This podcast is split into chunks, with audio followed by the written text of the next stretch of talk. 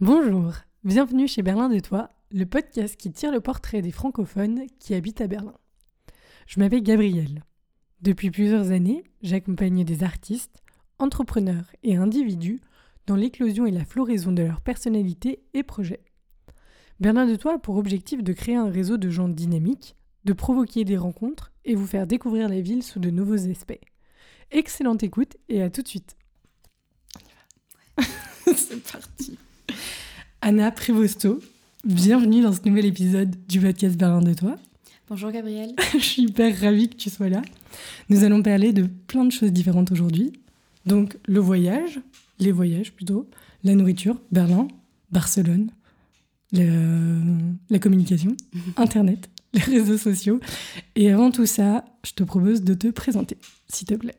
Oui, alors euh, moi je suis Anna et donc j'habite à Berlin depuis euh, août 2019. Euh, et, avant ça, en fait, j'habitais pendant presque trois ans à Barcelone. Euh, et, avant ça, j'ai beaucoup voyagé pour mes études, donc en Italie, en Grèce, en Espagne. et en fait, c'est pendant mes études, pendant mon master de marketing agroalimentaire, que j'ai lancé mon compte Instagram, un peu par hasard.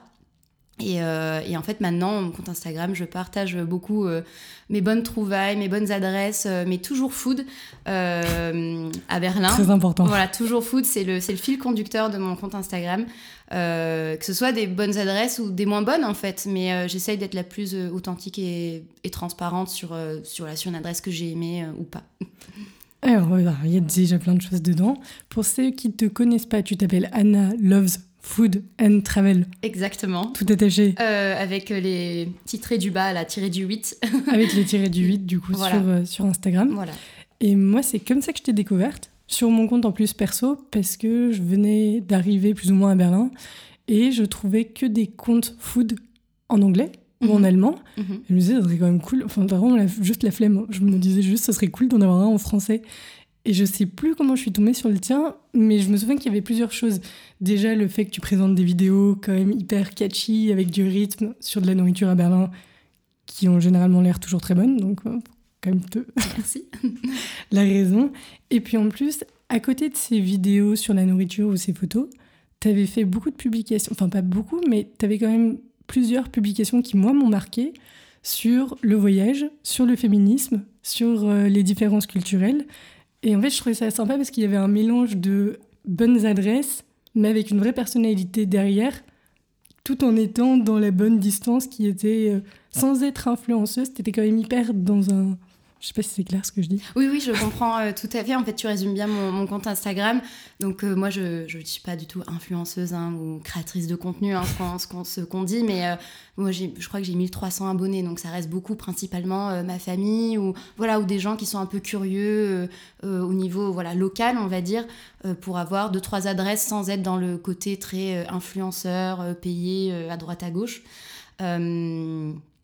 Je voulais rajouter quelque chose, mais j'ai oublié. Euh, sur le côté euh, féminisme Oui, sur les... exactement. Et euh, en fait, donc mon compte Instagram, donc moi, mon métier, je travaille aussi dans les réseaux sociaux. Donc je travaille dans une start-up à Berlin dans la food tech. Donc voilà, je suis même mon métier, je suis, je reste dans la food et dans les réseaux sociaux.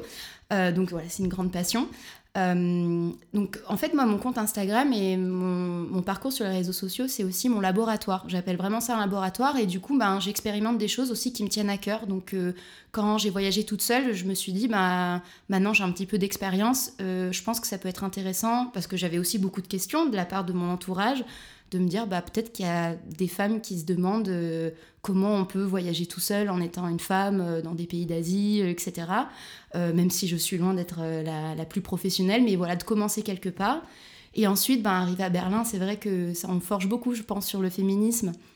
Et donc, et ça aussi, ça m'a un peu ouvert les yeux là-dessus. Et surtout, ben, avec la nourriture, ben, l'acceptance de soi, l'acceptance de son corps. donc, voilà, j'expérimente. Et voilà, c'est ça, c'est un vrai laboratoire. Et les différences culturelles, du coup, c'est vrai que j'en fais un peu plus sur TikTok. donc, on va en parler. on va en parler de TikTok. je ne suis pas de la génération Z, mais j'apprécie TikTok pour ce qu'il est. Euh, et euh, c'est aussi une manière d'exprimer un peu son côté un peu créatif et de partager avec euh, voilà, d'autres personnes qui sont d'accord ou pas d'accord sur ces différences culturelles avec l'Allemagne en particulier. Tu es arrivé du coup à Berlin en 2019. Mhm. Est-ce que tu peux nous raconter peut-être un peu le parcours jusqu'à l'arrivée à Berlin? Oui.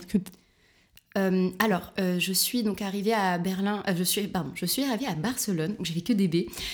je suis arrivée à Barcelone en février 2017 dans le cadre de, ma, de, de mon stage de fin d'études. Euh, et en fait, j'ai vraiment adoré euh, cette ville, etc. Euh, pour ce qu'elle était, j'avais 22, 23 ans, j'étais très jeune. j'avais vraiment adoré et du coup, je suis restée pendant bah, presque 3 ans. J'ai trouvé mon, premier boulot là-bas aussi juste après, toujours dans la food et dans les réseaux sociaux. Alors juste, tu viens de d'où de France? Je viens du sud de la France, près de Marseille. Vrais ça va. voilà. Donc je viens, je viens du sud. études à Marseille, j'adore. Oui. Je, je viens pas de là-bas, mais c'est super, j'aime bien aussi. Et tu as fait des études de quoi du coup? Alors j'ai fait euh, une licence en biologie. Ok. voilà, rien à voir, à, Aix-Marseille Université, pour ceux qui connaissent.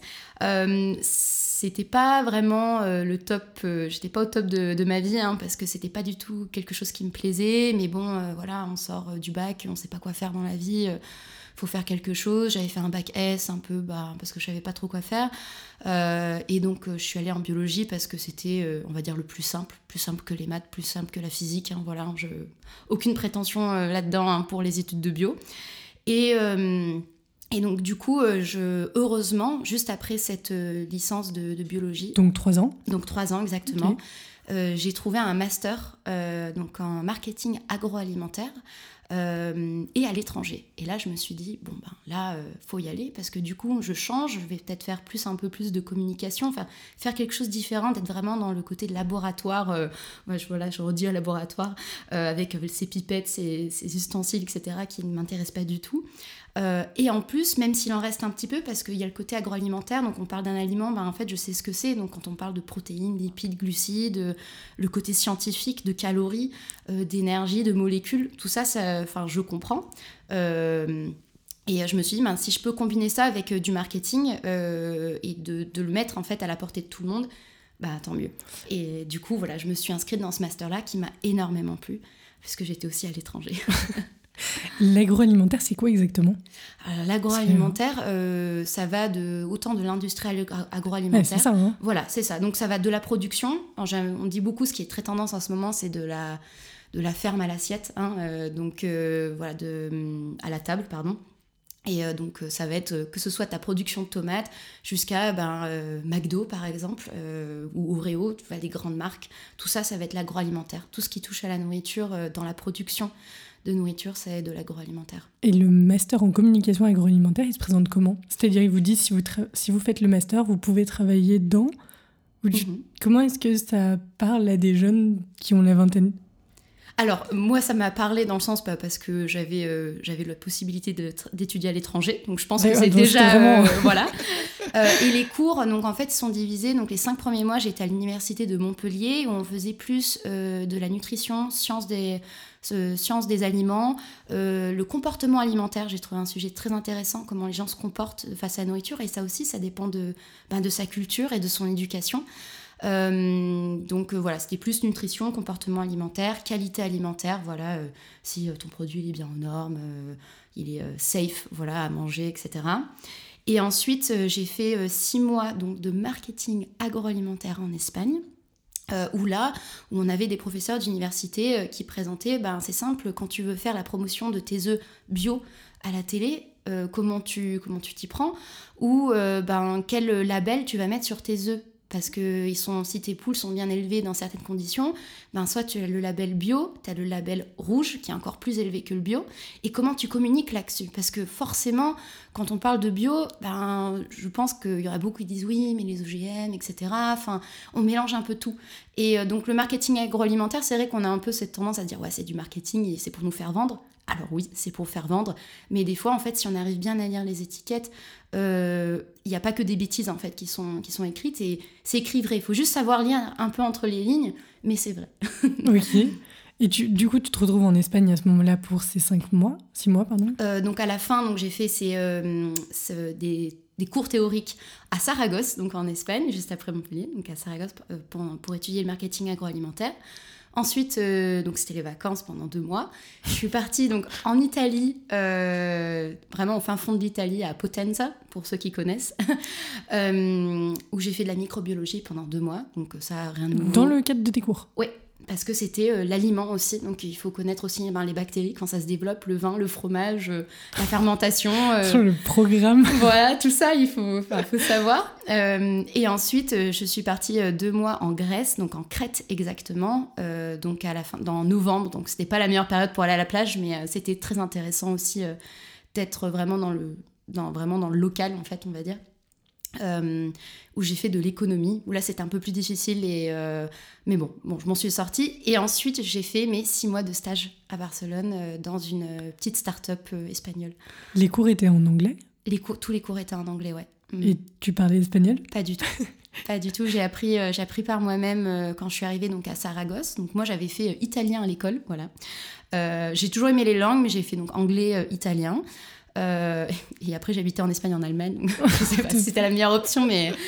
Euh, et j'ai appris toute seule l'espagnol, donc c'est quelque chose que je suis assez fière, même si, voilà, sinon, on va dire qu'il est plus simple, mais euh, faut commencer de zéro, faut. Voilà, et j'ai appris toute seule et beaucoup en parlant énormément avec les autres personnes. voilà, à droite, à gauche, parler, parler, parler, et c'est ce qui m'a vraiment sauvée, j'ai envie de dire, et maintenant très fluente, voilà, en, en espagnol. Et le master, vous aviez le choix des pays ou c'était imposé? Alors on avait le choix oui et non. Par exemple, moi je sais que je voulais absolument avoir l'option marketing agroalimentaire et c'était en Espagne, à Saragosse. Euh, ensuite, je sais qu'il y avait des options au Canada, il y avait des options aussi au Japon. Euh, mais là, il fallait vraiment présenter un projet très développé et moi, j'étais pas encore sûre de ce que je voulais faire et je me suis dit, euh, tant pis, c'est pas grave. Euh, c'est pas grave. Je sais que je sais que ma maman, elle avait, si elle écoutera ce podcast, je sais qu'elle avait beaucoup insisté de construire un projet pour que j'aille au Japon et pendant deux mois. Et mais c'était travailler dans des laboratoires, etc. Et j'ai dit bah non, en fait, c'est pas ce que j'ai envie de faire. Donc je vais rester en Europe et c'est très bien comme ça pour commencer. Peut-être parce que j'étais aussi un peu peureuse au début, euh, quand même, de partir à l'aventure comme ça. Euh, euh, même à l'époque, c'était ma mère qui réservait mes billets d'avion. Donc voilà, j'étais pas encore très indépendante, mais bon, ça m'a appris beaucoup de choses. quand on voyage, ça apprend beaucoup de choses. Et du coup, tu as fait ces six mois à Saragosse, du coup, en revenant après? Pour le stage, je veux dire, le stage de fin d'études. je les ai fait à Barcelone. Ah, pardon. Je sais que c'est compliqué, il faut suivre. il faudrait une, une crise chronologique. Donc, euh, alors ça s'est fait euh, septembre 2015 euh, jusqu'à décembre 2015, Montpellier. Ensuite, l'année 2016, j'ai fait six mois à Saragosse, deux mois en Italie, deux mois en Grèce. Et ensuite, année 2017, début 2017, j'ai fait mes six mois à Barcelone. Et ensuite, je suis restée jusqu'en 2019. Ok, c'est Voilà, pour récapituler. ça marche. Et du coup, pour Barcelone, comment t'avais trouvé? Le stage euh, Je sais plus. Est-ce que j'ai dû répondre? Alors là, je sais plus. Je... Est-ce que j'étais allée à un. Je, je sais plus. Là, je... Tu connaissais déjà Barcelone? Pas du tout. Alors, je connaissais pas du tout Barcelone. Je crois que c'est par des contacts que j'ai eu mon, stage. Hein. C'est le premier stage. Euh, je crois que je crois que c'est ma mère qui avait réussi à avoir des contacts dans une dans un salon et euh, enfin bref. Euh, je crois que c'était dans ce comme ça. Et je connaissais pas du tout Barcelone et je suis vraiment arrivée littéralement avec deux bagages. Euh, j'avais euh, une énorme carie aux dents. Euh, d'ailleurs, c'était une longue histoire, mais une dent qui s'est infectée à ce moment-là. Et, et j'avais une énorme infection au doigt de pied. Voilà, désolée pour l'image, mais c'était aussi un moment pas, pas sympa parce que les, médecins espagnols ne savaient pas quoi faire, ne savaient pas ce que c'était. Et j'ai dû aller voir, à bout d'un moment, je suis allée voir un, médecin français, donc privé du coup, parce que j'avais pas le droit. Enfin voilà.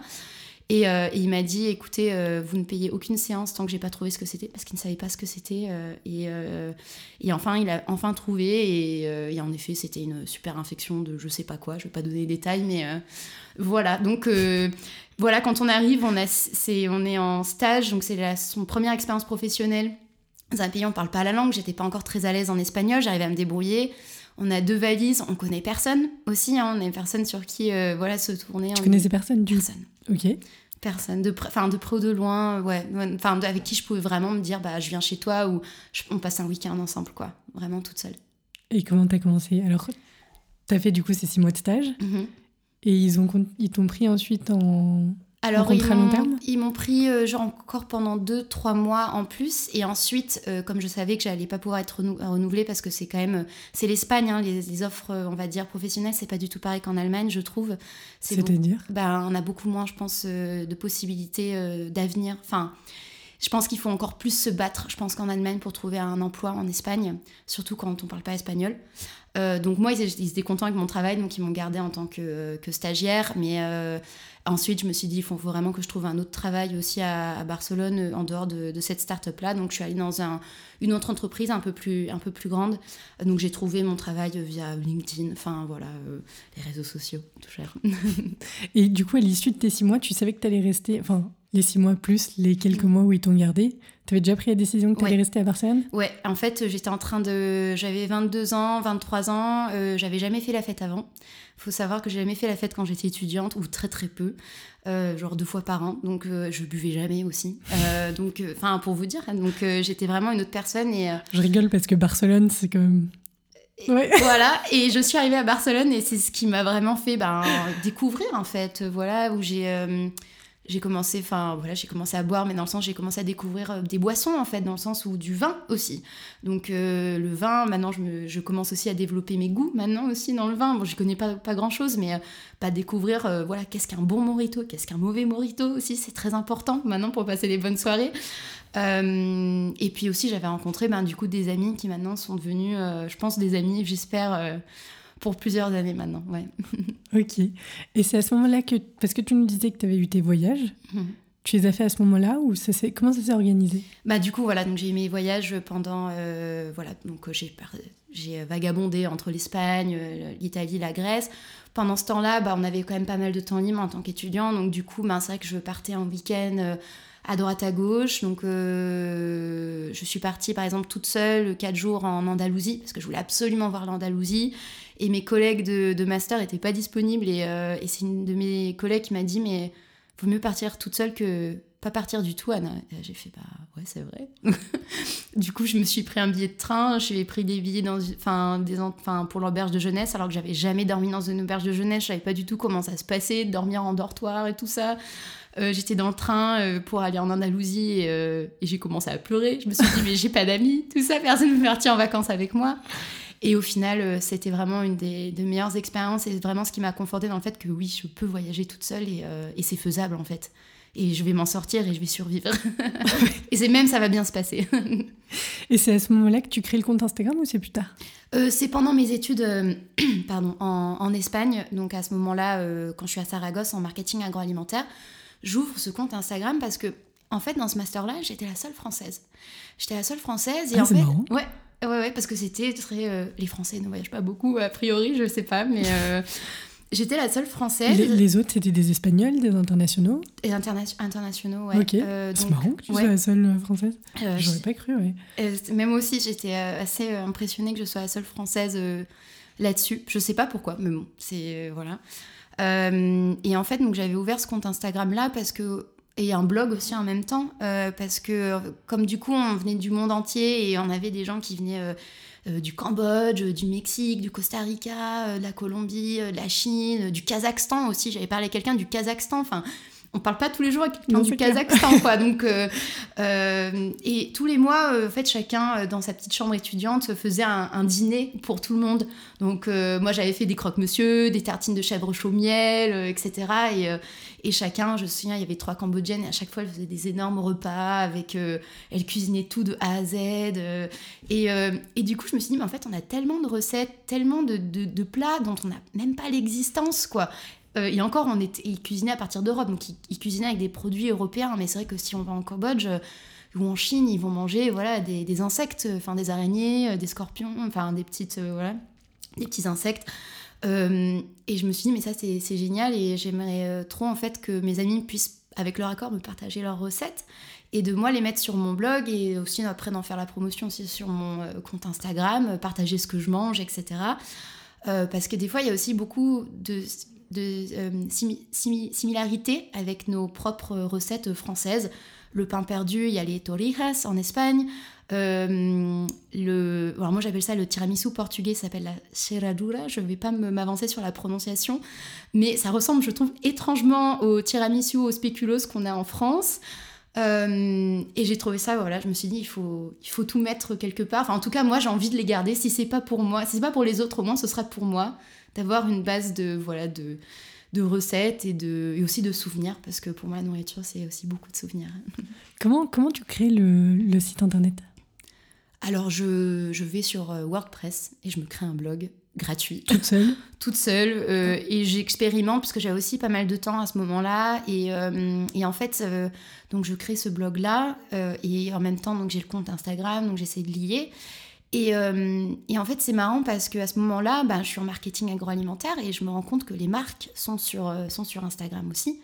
Et du coup, je décide de faire ma, ce qu'on appelle en anglais la thesis, la, la thèse de, du coup de fin d'année, de, voilà, c'est ça, de fin d'année euh, sur les réseaux sociaux et comment ils affectent euh, notre comportement alimentaire. Parce que je me suis rendu compte aussi qu'ils ont aussi beaucoup affecté mon comportement alimentaire et j'ai trouvé ça voilà, un sujet hyper intéressant et je pense que c'est de là d'où est venue voilà, ma, ma passion pour les réseaux sociaux et la nourriture en même temps.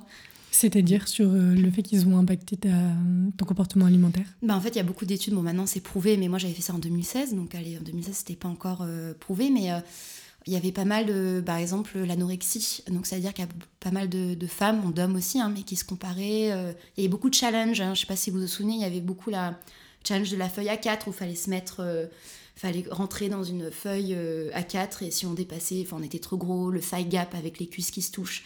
Donc en fait, quand on voit ça. C'est vrai que je me souviens, c'est des souvenirs d'il y a longtemps. Il y a longtemps, c'était même d'avant 2016, c'était 2014, 2012, enfin voilà.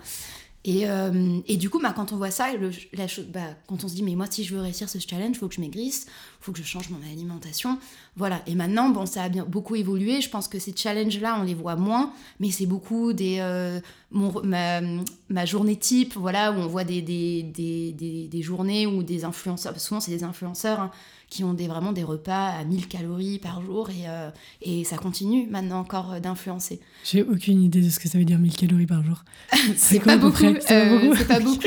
on dit en moyenne, allez, pour une femme non active, on dit c'est 1500. Et non actif, ça veut dire quoi? Euh, C'est-à-dire que quand, par exemple, comme moi, par exemple, qui suis derrière un ordinateur toute la journée, euh, voilà, ou qui fait pas de sport, euh, etc., qui est derrière un, métier de, bureau. Et pour des hommes, c'est environ 2000. Hein. Après, ça, ça, risque de changer. Je pense qu'il y a d'autres personnes qui sont plus alertes que moi, mais de mes souvenirs, c'est ça. Et quand tu parlais des marques sur Instagram, mhm.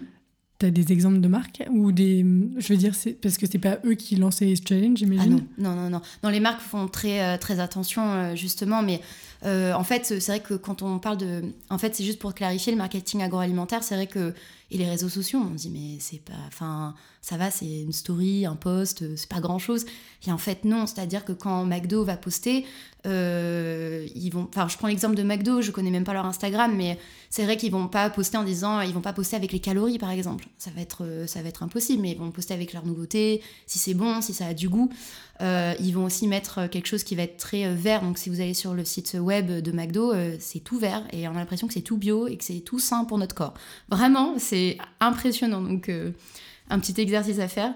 Mais aussi, par exemple, j'ai aussi travaillé dans une entreprise fitness aussi à, Berlin et, bah ça aussi hein, c'est faire la promotion de ces, produits et que et, c'est toujours un peu compliqué quand parce que les gens associent par exemple les produits fitness avec euh, ben, je vais maigrir, parce que c'est souvent ça, hein, quand on se dirige vers des produits fitness, c'est euh, la perte de poids, c'est toujours euh, un gros sujet qui, qui, ouais, qui prend beaucoup de place, malheureusement, ou je sais pas si c'est malheureusement ou pas, mais sur les réseaux sociaux, ouais. Mm, mm.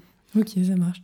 Donc à ce moment-là, du coup, tu crées ton, ton blog, pas dans cette idée-là, mais vraiment mm-hmm. l'idée de faire des recettes. Voilà. Mm-hmm. Tu sais s'il y a des gens qui regardent tu le partages avec des personnes? Comment tu bah, Avec mes collègues de, de, ma soeur, donc on était 15. Euh, et, euh, et, je sais pas comment j'ai fait un peu pour gagner des, des, abonnés au fur et à mesure. Euh, mais je pense que c'est un peu commencé à, à, Barcelone, je pense, parce que du coup, à Barcelone, j'ai vraiment commencé à partager mes bonnes adresses. Euh, et du coup, c'est là où je pense que les gens ont commencé à me suivre et aussi des restaurants aussi à me, à me suivre. Euh, et une fois à m'inviter, donc je suis invitée une fois, donc je suis assez fière.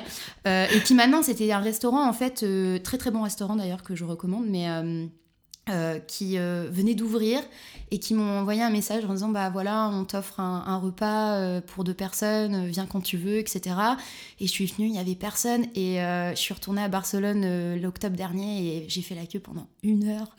Parce que et c'est hyper bon hein, ce qu'ils font mais et donc du coup bah ça fait plaisir aussi de voir l'évolution. Donc je me dis je sais pas si mon Instagram a joué mais c'est vrai que à chaque fois euh, que des personnes me disaient où est-ce que je peux aller bruncher à Barcelone? J'ai dit bah tu vas là, là, là. Enfin j'avais ma petite liste euh, de fait. Maintenant je dois ajouter en disant attention il va y avoir de la queue, il faudra patienter. Mais euh, à l'époque j'avais pas besoin de, de faire la queue une heure pour, pour manger chez eux. Et tu commences du coup ces recettes de de brunch ou d'endroits où manger mm. à Barcelone en t'inspirant d'autres comptes ou c'est comment comment t'en arrives à cette idée là de dire ok pourquoi pas moi? Euh, alors j'ai pas, j'ai jamais pensé. D'ailleurs c'est marrant, je me suis jamais dit pourquoi pas moi. Alors oui, je, regardais d'autres comptes, bah en fait pour m'inspirer moi aussi, euh, parce que euh, il y avait d'autres comptes. enfin je sais plus, mais sûrement ça m'est arrivé de que quelqu'un fasse la promotion d'un endroit à Barcelone. Je dis bah ou de à Berlin, hein, en disant bah tiens je vais aller tester cette adresse là. Et j'arrive et euh, bah en fait euh, c'est pas bon, enfin ça m'a pas du tout plu, euh, le, ça arrive hein, où le service m'est pas plu ou que voilà que plein de choses m'est pas plu. Donc je me suis dit bah moi je vais apporter bah, une autre vision. Parce que forcément en fait chacun a sa propre expérience. Enfin et toujours par rapport à la nourriture chacun a sa propre expérience. Donc c'est toujours aussi difficile de recommander des endroits parce que chacun bon ils ont ses propres goûts, les propres attentes. Pour d'autres personnes ça les dérange pas d'attendre une heure moi, ça me dérange pas d'attendre une heure, par exemple. Euh, si je sais que je vais avoir un bon brunch, ça me dérange pas du tout. D'autres personnes, c'est juste pas possible. Donc, euh, c'est très compliqué aussi de, voilà, de recommander des adresses. Donc, euh, et puis, ça me faisait aussi plaisir de, de prendre en photo. Ah, voilà, j'ai mangé ça. Et puis, du coup, ça me rappelle des souvenirs. Ah, bah, j'étais avec, j'étais avec cet ami-là, j'étais avec cet ami-là, on a fait ci, on a fait ça. Enfin, aussi, personnellement, moi, ça me rappelle de beaucoup, beaucoup de souvenirs, beaucoup d'échanges, parce que, ben, voilà, la nourriture on échange beaucoup. Euh, et on apprend beaucoup aussi sur les autres et sur les, sur les cultures euh, également autour d'un repas. Et tu préviens les restaurants que tu fais une photo, que tu publies? Ça t'est déjà arrivé de, de, leur demander ou... Ah non. Non, jamais. non, je sais pas si ils je ont grave l'habitude maintenant. non, c'est parce que je pense qu'ils ont, ils ont, ils ont beaucoup l'habitude. Euh, oui, oui. Donc, en fait, non. Bah, maintenant, je me dis, bah, j'ai quand même la passé la base, la, la barre des 1000 abonnés. Donc je pense que ça leur fait plaisir, enfin j'espère que ça leur fait plaisir. Et si ça m'est arrivé il n'y a pas si longtemps euh, qu'un qu'un resto ou un brunch ne me plaise pas trop, bon l'idée c'est pas non plus euh, voilà de les, anéantir, hein. bon je vais pas les anéantir parce que voilà j'ai que 1000 abonnés, mais euh, et qu'ils ont beaucoup ont beaucoup souffert aussi dernièrement, mais bah, de dire honnêtement bah, je le mets en story en général, je le mets en story et en disant bah voilà ça m'a pas beaucoup plu pour telle et telle raison, et terminé. Et puis après, je passe à autre chose. Et par exemple, si après, personnellement, des gens viennent m'écrire, parce que j'ai beaucoup de sites personnes qui m'écrivent. C'est ce que je veux te demander, ouais. Ouais, beaucoup de personnes qui m'écrivent Ah ouais, du coup, euh, je vais à Barcelone, etc. Qu'est-ce que tu me recommandes? Ou euh, je suis à Berlin, qu'est-ce que euh, je suis en date? Où est-ce que je dois manger? Ouais, ça m'arrive, ouais, ouais. qu'est-ce que tu recommandes? Enfin, ça, date un peu moins, parce que je pense que les gens sont un peu plus timides, mais. C'est hyper marrant. Bah c'est une super idée. C'est vrai que si t'as un, si un date et que t'as un endroit où t'as une, une personne que d'habitude t'apprécies, mhm. qui te recommande cinq endroits où aller faire un date, c'est vrai que c'est une super idée. Bah c'est ça, en fait je me dis, mais c'est vrai qu'on a, on a tous besoin euh, d'avoir des endroits pour aller euh, faire un date, et en plus euh, chaque date a sa, sa prochaine étape aussi, donc voilà, on va pas au même endroit quoi, au premier date qu'au cinquième date, hein, c'est normal, et... Et donc, ouais, pas mal de personnes m'écrivent en, en, Insta. Alors, des fois, autant il y a des personnes hyper sympas. Et je me souviens une fois, et, des personnes m'avaient écrit il me faut, mais vraiment elle avait dit il me faut, euh, voilà, euh, un, endroit, un bar, euh, un bar à tapas et ça. Et j'ai fait mais je suis pas, je suis pas la météo quoi, je prévois pas, je te donne pas le temps comme comme ça quoi, tu vois, quand tu quand en as envie quoi. Donc, mais bon c'est de l'expérience aussi, c'est rigolo. Enfin, tu sais, pardon. Non, je veux dire, ça me fait plaisir qu'ils pensent à moi, tu vois, qu'ils m'écrivent à moi. C'est quelque chose que tu, verrais, tu te verrais faire professionnellement? Parce que tu vois, tu me dis l'idée des 5 hmm. dates, mais j'ai envie de dire, si tu proposes des, des, guides ou des trucs comme ça, tu mm. vois, Moi, je dis pas que je- j'en achèterai un pas un, parce qu'en fait, je trouve ça hyper intéressant comme, comme approche aussi. Mhm. Parce que f- le soir où tu dois chercher, si je dois remonter tout ton compte Instagram pour essayer de trouver où est-ce que Mm. tu avais publié, c'est une question vraiment ouverte. hein. Euh, Par curiosité. euh, alors maintenant, nous avons la fonction guide sur Instagram. Donc je, voilà, social media manager. Nous avons la fonction guide où j'essaie de répertorier justement par Je sais, catégorie. même pas, je sais même pas où c'est la fonction guide. Je te montrerai Ah, juste après. Euh, donc il y a la fonction guide, du coup maintenant bah, Instagram ça se développe beaucoup, donc en fait on peut vraiment répertorier. Donc par exemple moi sur mon Instagram j'ai mis euh, bah, les endroits où manger des pâtisseries à Berlin, euh, des endroits où bruncher bien évidemment, je suis une, fan incontournable de brunch. Euh, et j'avais mis aussi, je crois que j'avais fait des pizzas, j'ai mis aussi en story, tu vois, manger des bonnes pizzas aussi, c'est simple, mais les bonnes pizzas il y, a de- il y a de tout et de rien quoi. Euh, et donc pour euh, ce qui est faire professionnellement, non, j'y ai pas pensé. Parce que je pense que maintenant il y a beaucoup aussi de magazines en fait euh, qui font ça ou voilà il y a pas mal de, voilà de oui de magazines qui ou même de comptes Instagram aussi déjà qui qui font voilà bah voilà la nouvelle nouvel endroit où sortir et ce qu'il faut faire. Et moi je m'en inspire d'eux. Donc pas plutôt ça mais je me dis ce serait bien ça c'est une petite idée à voir si j'arrive à la faire germer plus tard mais de me faire une petite gamme euh, de t-shirts avec des, des phrases assez sympas autour du brunch. Je me dis pourquoi pas? Ça peut être, ça peut être rigolo avec des phrases un peu good vibes. euh, J'ai pas attendu à ça du tout. voilà, non mais en fait, ce- en fait je- je- ça me fait penser parce que hum, le jour où j'ai j'ai eu un mauvais brunch à Berlin, euh, j'ai sorti euh, une phrase et euh, qui est Life is too short for average brunch. La vie est trop courte pour des, pour des brunchs moyens. Et a Noël, en fait, c'est mon copain qui m'offre ce, t-shirt avec écrit ça. Je me dis, mais elle est super cette phrase, tu l'as acheté où ce t-shirt? Il me dit, bah non, mais c'est toi qui l'as dit. et j'ai fait, ah Et du coup, je me suis dit, bah tiens, je pense que je, si à un, un moment j'ai un peu plus euh, du temps, de temps libre, il faudrait que je fasse euh, ma petite gamme de t-shirts ou d'accessoires ou de, je sais pas, de. T'imagines et tu Ouais. fais un réseau de partenaires et quand tu rentres, t'as une petite réduction dans le, Ouais, dans ça. le resto partenaire si, si tu portes le t-shirt. Voilà, genre comme ça, hop, 5%. ouais. Donc, boisson gratuite, euh, cappuccino offert, voilà, je sais pas. Mais, Mais t'as- et alors du coup, t'as des gens qui t'ont contacté pour des dates ou pour des recherches précises. Mhm. Est-ce qu'il y a... Tu disais qu'un restaurant t'avait déjà contacté. Mhm. T'as déjà eu des prises de contact aussi particulières? Oui, alors en fait, c'est grâce à Instagram que j'ai rencontré euh, une de mes meilleures amies à Barcelone.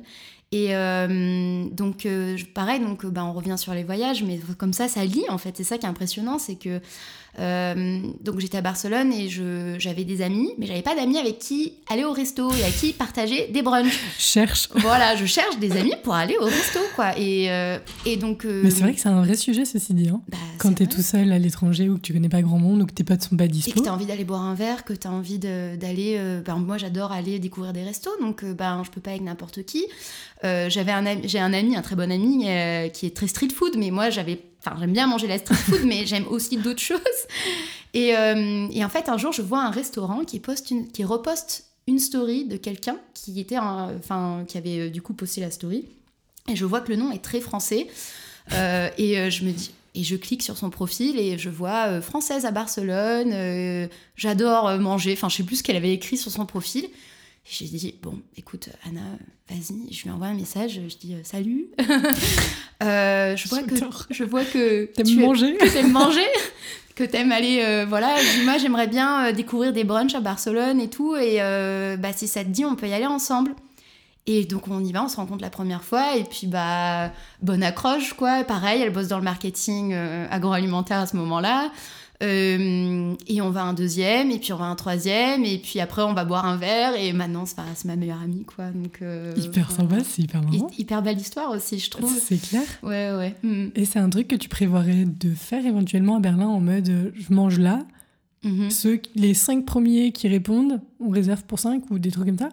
Euh, alors, ce que j'avais pensé, mais en fait, c'est que j'ai beaucoup d'idées, mais le temps que je les mette Oui, en place, c'est tout. il y a eu la pandémie entre temps. Donc, euh, voilà. En fait, euh, j'avais vraiment envie d'utiliser bah, le groupe Meetup et de faire des, des Meetup, en fait, autour, euh, voilà, pour que les gens puissent se rencontrer euh, autour d'un brunch, parce que je pense que c'est le plus sympa, le brunch. euh, voilà. Puis on a le temps. Puis on a le temps, voilà, dimanche. les gens sont pas, sont pas euh, trop, trop pressés, ou enfin voilà, ou juste de, de se dire, bah voilà, euh, demain on aimerait aller se tester ce resto-là, réserver, etc. Donc bah, voilà, mais j'aimerais bien être à l'initiative de ça. au moins sur, via le groupe Meetup. mais sinon, c'est vrai que maintenant, bah, il y a pas mal aussi d'applications de rencontres pour rencontrer des gens. En amitié aussi, pas que, pas que en date. Et, et ben, je pense que bah, c'est vrai que la, la, première chose auquel on pense, c'est soit boire un verre, ou soit aller manger. Enfin, c'est vrai que c'est. Bon, à, cause de la pandémie, c'est vrai qu'on se dit, bon, on va aller faire un tour, on va marcher, mais. Euh, dans le noir à 16h. voilà, c'est ça, euh, avec autour d'un Glühwein à emporter. Euh, mais bon, dans, on va dire dans le meilleur des mondes et dans de très bonnes et dans, des, dans les conditions, c'est vrai qu'on est toujours, bah, on va aller manger, quoi. Et parce que, bah, je pense sincèrement que bah, la nourriture, ça lie les gens, quoi. Enfin, oui, on peut aller faire du sport, mais quand on fait du sport, on n'a pas le temps de parler. Hein, on, est, on est essoufflé, enfin voilà, mais alors que quand on mange, bah, on prend le temps, il y a quelque chose qui nous lie, on a quelque chose en commun, euh, et ce qui est voilà, la nourriture. Tu sais si les gens qui te suivent sont des internationaux, des Français? Tu as une idée des proportions?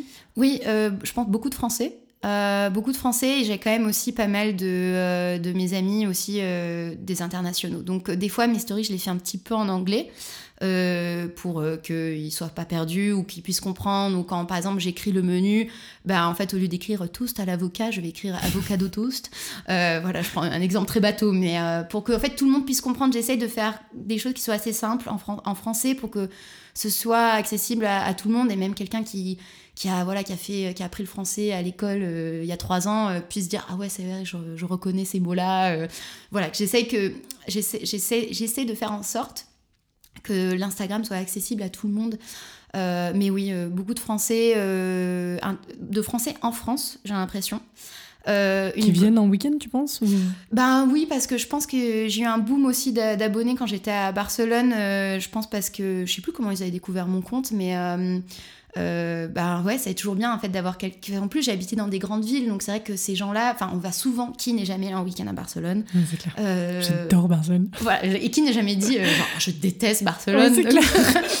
donc voilà, et bah pareil pour Berlin. En plus, Berlin, c'était. Moi aussi, ça m'a fait du. C'était difficile quand je suis arrivée, c'est que c'était tellement immense. Ah, on va revenir là-dessus. Attends, on va revenir sur ton arrivée. Mais Voilà. Mais du coup, c'est vrai qu'on a toujours besoin de bonnes adresses. et même quand je suis partie, je suis partie en Indonésie. Euh, et en fait, on s'échange des adresses en, tant que backpacker. En fait, on s'échange des adresses de d'auberges de, jeunesse et de où manger pour pas cher, etc. Et, et ça, en fait, c'est beaucoup de bouche à oreille. Mais si on a ça sur, euh, sur un Instagram, euh, ben, au moins, voilà, c'est plus accessible à tout le monde et pour que tout le monde puisse passer voilà, un beau moment. Est-ce que tu as déjà des journalistes qui t'ont contacté? Pour te... Je dis ça, en mm. fait, je sais parce que j'ai vu mais je vais quand même te demander si tu avais déjà été contactée en tant que francophone ou française qui habite quelque part pour faire un, revue de brunch, par exemple, ou de restaurant, ou de... Mais je dis ça parce que c'était la vie à Berlin, mais je mhm. voulais vraiment juste sur les restaurants. Euh, alors non, j'ai été contactée par un journaliste. Enfin, j'ai contact, enfin, un journaliste a posté une annonce qui m'ont cherché des, franco, des Français qui vivaient à l'étranger. J'ai répondu à l'annonce, euh, mais c'était vraiment, euh, c'était pas du tout orienté. nourriture, resto, etc. C'était plus la vie en tant que Français à l'étranger, c'était sur, sur RMC. Donc je suis assez fière. Mais, On a le droit de mettre le lien? Oui, je te l'enverrai. Donc le lien sera sur, sur le site internet. Et du coup, pour des restaurants ou des journalistes qui t'ont contacté pour écrire ou c'est quelque chose que tu pourrais faire Tu veux aurais envie euh, Oui, c'est quelque chose dont j'aurais envie. En fait, en plus particulier, c'est maintenant euh, sur Instagram, il y a une nouvelle fonction, c'est la collaboration de posts. C'est-à-dire que. J'ai vu, ça, j'ai vu. Ça, tu as vu. Euh, en fait, c'est-à-dire que, bah, par exemple, on peut décider de créer un post toutes les deux. Ah, et, et, en fait, ça va se publier sur ton compte et sur mon compte. Et du coup, bah, on cumule aussi les vues sur les des, des deux comptes. Et c'est et moi, je, et là, pour le coup, ça, je pense que je serais encore plus expérimentée parce que je peux écrire, mais c'est pas, euh, par exemple, je peux écrire des articles de blog, etc., mais c'est pas là où je me sens le plus confiante. Euh, mais euh, par exemple, participer à un top 10, par exemple, de, brunch à Berlin, ou top 10, ou passer des dates à Berlin, par exemple, pourquoi pas. voilà, par exemple, ça aussi, c'est quelque chose qui, qui m'intéresserait, en fait, voilà, de la co-création, c'est quelque chose qui, qui m'intéresse beaucoup, ouais. Ok, on note. Nous nous en douce.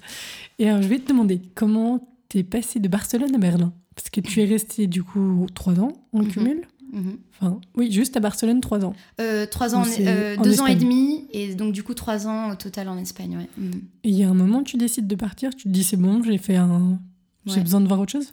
Ouais, et euh, des fois je dis en rigolant, je dis je sais toujours pas pourquoi, mais En fait, euh, voilà, donc je suis arrivée à Barcelone, j'avais 22 ans. euh, j'avais aussi, ben, pour, euh, pour me confier un petit peu, j'avais aussi une grosse rupture amoureuse.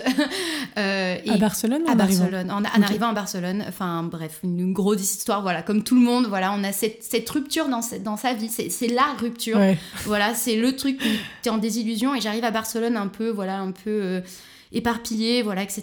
Et, et je me suis reconstruite en fait là-bas. Je, et j'ai rencontré voilà des super personnes et aussi des, moins bonnes personnes qui m'ont aussi encore beaucoup beaucoup affectée. Et, euh, et c'est il y a eu, voilà un épisode, un date, un date de trop que j'aurais peut-être pas dû faire, voilà. euh, euh, et, et là je me suis dit mais en fait j'en ai marre et j'en ai marre, c'est trop les montagnes russes dans ma vie.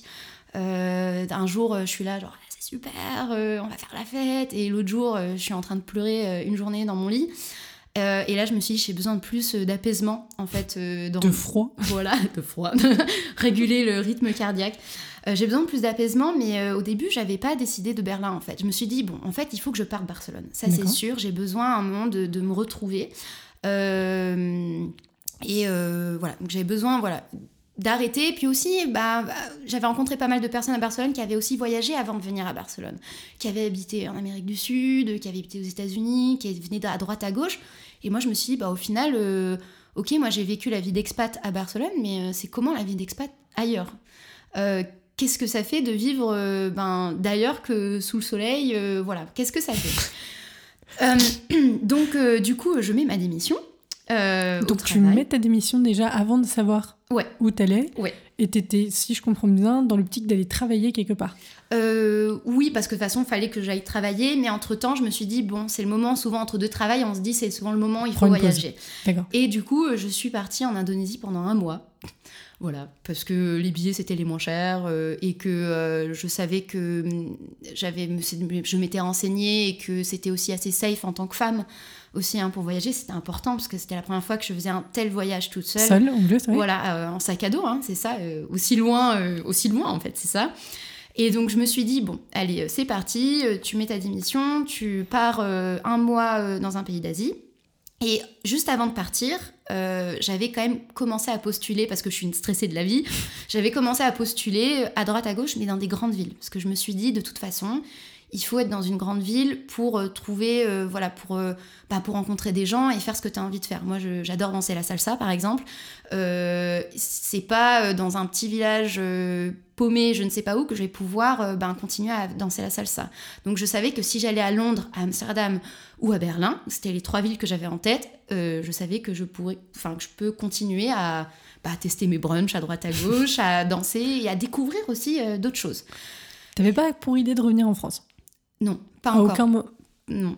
Non, non, non, non, non. Euh, pas du tout, non. J'avais encore envie, j'avais 25 ans. euh, euh, voilà, 25 ans, on se dit souvent c'est aussi une nouvelle étape. On a aussi envie de découvrir d'autres choses et on passe, euh, notre métabolisme change aussi à 25 ans. On est plus, euh, on est plus calme. Enfin, moi, je suis plus calme, en tout cas, euh, maintenant. Et, euh, et du coup, je postule euh, donc dans une, donc la- dans une start-up à Berlin. Et euh, genre deux jours avant de partir en Indonésie, ils me disent Bah, ça y est, vous êtes prise. Et du coup, je suis partie en Indonésie sachant que ben, deux jours après, enfin, voilà, je partais en Indonésie. Et à mon retour, deux jours après mon retour d'Indonésie, j'arrivais à Berlin.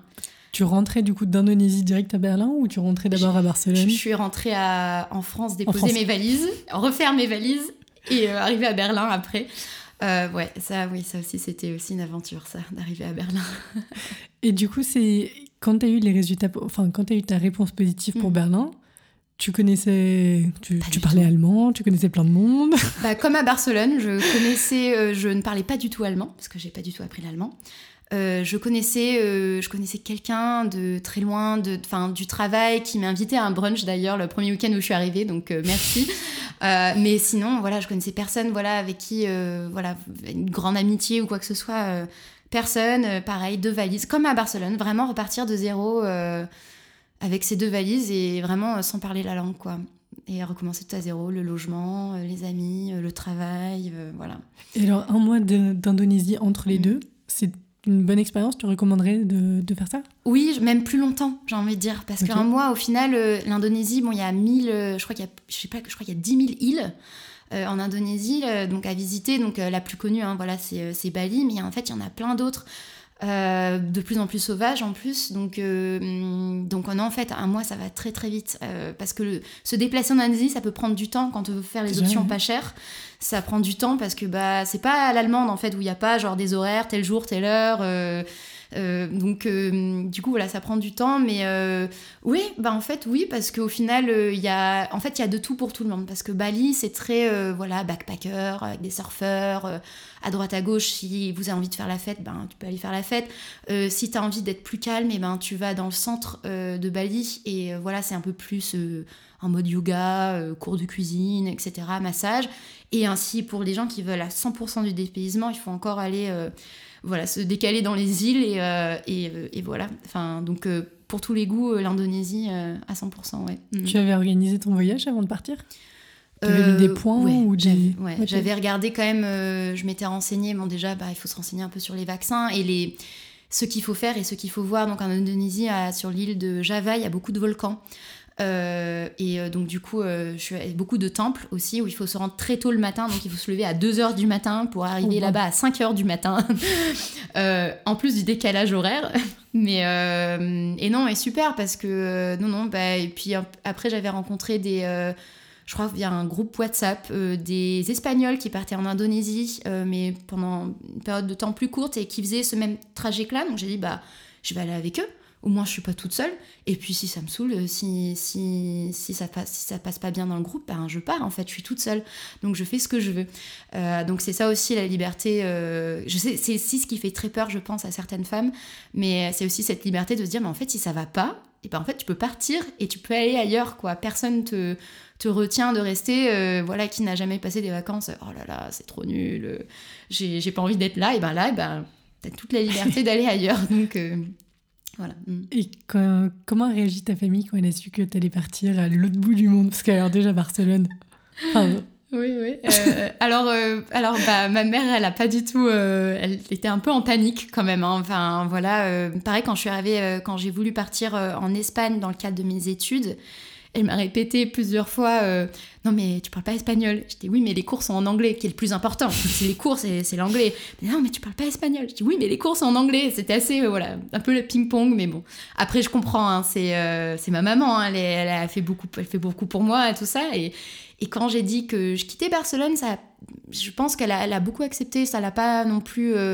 Parce que je pense que quand on a 25 ans, si on fait des choix de vie et on a envie de bouger, on a envie de nouveau, elle a assez compris. Mais, et quand j'ai dit, mais euh, je vais en Indonésie toute seule euh, en sac à dos, là, là, elle a un peu plus euh, paniqué. Ouais, ouais, là, elle a un peu plus paniqué. et c'était très, ben voilà, forcément, la sécurité, hein, quand on est une femme, c'est un, un, thème très très important. Et mais bon, en fait, une fois arrivée en Indonésie, j'avais des amis de Barcelone qui étaient en Indonésie aussi. Euh, du coup, voilà, je lui envoyais régulièrement des photos, voilà, en disant voilà, je suis avec un groupe d'Espagnols pendant quatre jours. Euh, et ensuite, voilà, euh, je retrouve voilà ces amis-là et et, et après, à la, à la, fin de mon voyage, elle dit Oui, c'est vrai, t'as fait un beau voyage quand même. et c'est vrai. Ça me fait penser au. Je sais pas si tu connais le mec qui, qui était parti euh, faire un tour du monde, je crois, et sa mhm. maman était inquiète et lui envoyait des photos. Avec la photo, I'm oui, fine. Oui, et une petite danse, non Je crois, ouais. Et toujours des photos, mhm. mais euh, il est sauté d'un parachute, enfin, il est sauté euh, d'un avion, puis il était avec des requins et. Et je crois qu'au bout d'un moment, les parents se font à l'idée que ça va aller. oui, oui c'est vrai, je je connais ce, ce conte-là, je sais pas comment il s'appelle, mais euh, bah, c'était un peu ça, c'est un peu tous les jours, j'envoyais en disant, mais regarde en plus le magnifique paysage, euh, euh, je vois les temples bouddhistes, enfin, je suis dans des, puis des, des, couchers de soleil magnifiques en Indonésie, j'ai jamais vu ça ailleurs, enfin, coucher de soleil magnifique, mais voilà, c'était pour la rassurer, et, et, bon, à la fin quand même du séjour, ça va, ça s'est mieux passé. tu m'étonnes. Est-ce que tu as eu peut-être une, pas un apprentissage, pas dans cette idée-là, mais le fait de partir seul un mois, est-ce que ça t'a donné des, des, certitudes ou tu t'es rendu compte de certaines choses que tu n'aurais pas vécu dans une routine, euh, dans une grande ville, par exemple? Alors de voyager seul pendant un mois, si ça m'a donné des certitudes, alors ça m'a plus de, enfin, ou plus de questions peut-être. Plus de, ouais, bah je, alors, alors ça, on me l'a jamais posé comme question, donc je, je sais pas trop quoi répondre. Mais déjà de me dire, je suis capable de le faire. Parce que c'est vrai qu'on est là, euh, quand on dit ça, quand on annonce ça aussi à ses amis, euh, sa famille. Ah, mais tes potes aussi ont, ont, eu des réactions différentes, peut-être? Euh, alors mes amis, quand même, ça a été, euh, ça a été quand même plus, euh, enfin mieux accepté parce que voilà, on est tous, parce que aussi j'ai des amis qui voyagent, qui voyagent aussi beaucoup, donc ça c'est super. Mais beaucoup, ah, plus dans le sens, ah bah c'est super, tu vas vivre un, super voyage et c'est top. Et d'autres, ah là là, c'est, c'est, impressionnant ce que tu fais. Moi je pourrais pas le faire, mais vas-y quoi. Et donc plus me dire, bah en fait je l'ai fait et je peux le faire et ça je peux dire c'est un peu to do list quoi, hein, de dire bah voilà, c'est une expérience de vie, euh, je pense euh, en, particulier, ouais. Mm, mm. Et du coup, quand tu es revenu, tu as euh, redéposé, tu t'es remis dans le rythme assez rapidement ou il y a eu un petit moment de transition quand même? Quand je suis revenue, du coup, je suis rentrée à Berlin. Enfin, je suis arrivée à Berlin. Je suis arrivée, rentrée. C'était pas ah encore chez moi, mais oui. Tu n'avais pas de logement encore? Non, j'avais réservé un Airbnb, j'avais évité la fameuse fraude, j'étais à deux doigts d'envoyer 2000 euh, euros à quelqu'un parce que comme tout le monde désespérait de trouver un logement à Berlin, etc. Heureusement, je m'en suis rendu compte euh, au moment, j'allais envoyer l'argent, mais euh, je me suis rendu compte au dernier moment. Donc au final, voilà, c'est comme ça que je suis arrivée à Berlin. Donc j'ai dit, bon, bah au moins j'ai économisé 2000 euros et que c'est pas parti dans les mains de je ne sais pas qui. Donc je suis arrivée à Berlin, euh, donc dans un Airbnb euh, pour les trois, premières semaines et j'ai commencé le, travail euh, directement, enfin vraiment deux trois jours après mon arrivée. Et, ça a été dur, hein, la transition. même maintenant, je travaille et j'apprécie de plus en plus la ville, mais la, la, transition a été très dure parce que bah, j'ai habité 15 ans dans le sud de l'Europe. Et là, j'arrive à Berlin et je suis arrivée donc à Berlin donc en août 2019 et euh, je crois que le deuxième jour, il s'est mis à pleuvoir. Des, averses. Et, et, ensuite, et le 15 août, bon après ça arrive, c'est des orages. Et le 15 août, j'ai dû mettre un jean. mais c'est vrai que ça peut sembler enfin anodin. et là, j'ai mis un jean parce qu'il faisait trop froid. Et, euh, et moi, depuis que j'ai, euh, je suis arrivée ouais, dans le sud de la France, j'avais 11 ans, de juin à septembre, je ne mettais jamais de jean. J'étais toujours en short, en pantalon long léger, en robe, en jupe, mais jamais de jean. Et, euh, suite à ça, euh, donc euh, le premier mois en fait, à, la fin août, ma peau a commencé en fait à, peler. Pareil aussi au niveau, pareil, au niveau du crâne, c'était horrible parce que ben, comme j'étais au soleil tout le temps, tout le temps pendant depuis mai 2019 jusqu'à voilà juillet 2019, en quatre mois au soleil non-stop. Euh, là, j'arrive à Berlin, je me mets des, pulls, etc. en plein mois d'août. Euh, ma, ma, peau, euh, ben forcément, elle avait plus assez de. Enfin, je connais pas tout le, système régénératif de la peau, mais comme j'avais pas assez de soleil, et ben, j'ai dit, bah c'est bon, ça y est, on rentre en hiver, donc maintenant il faut se défaire de ton, ton bronzage, quoi.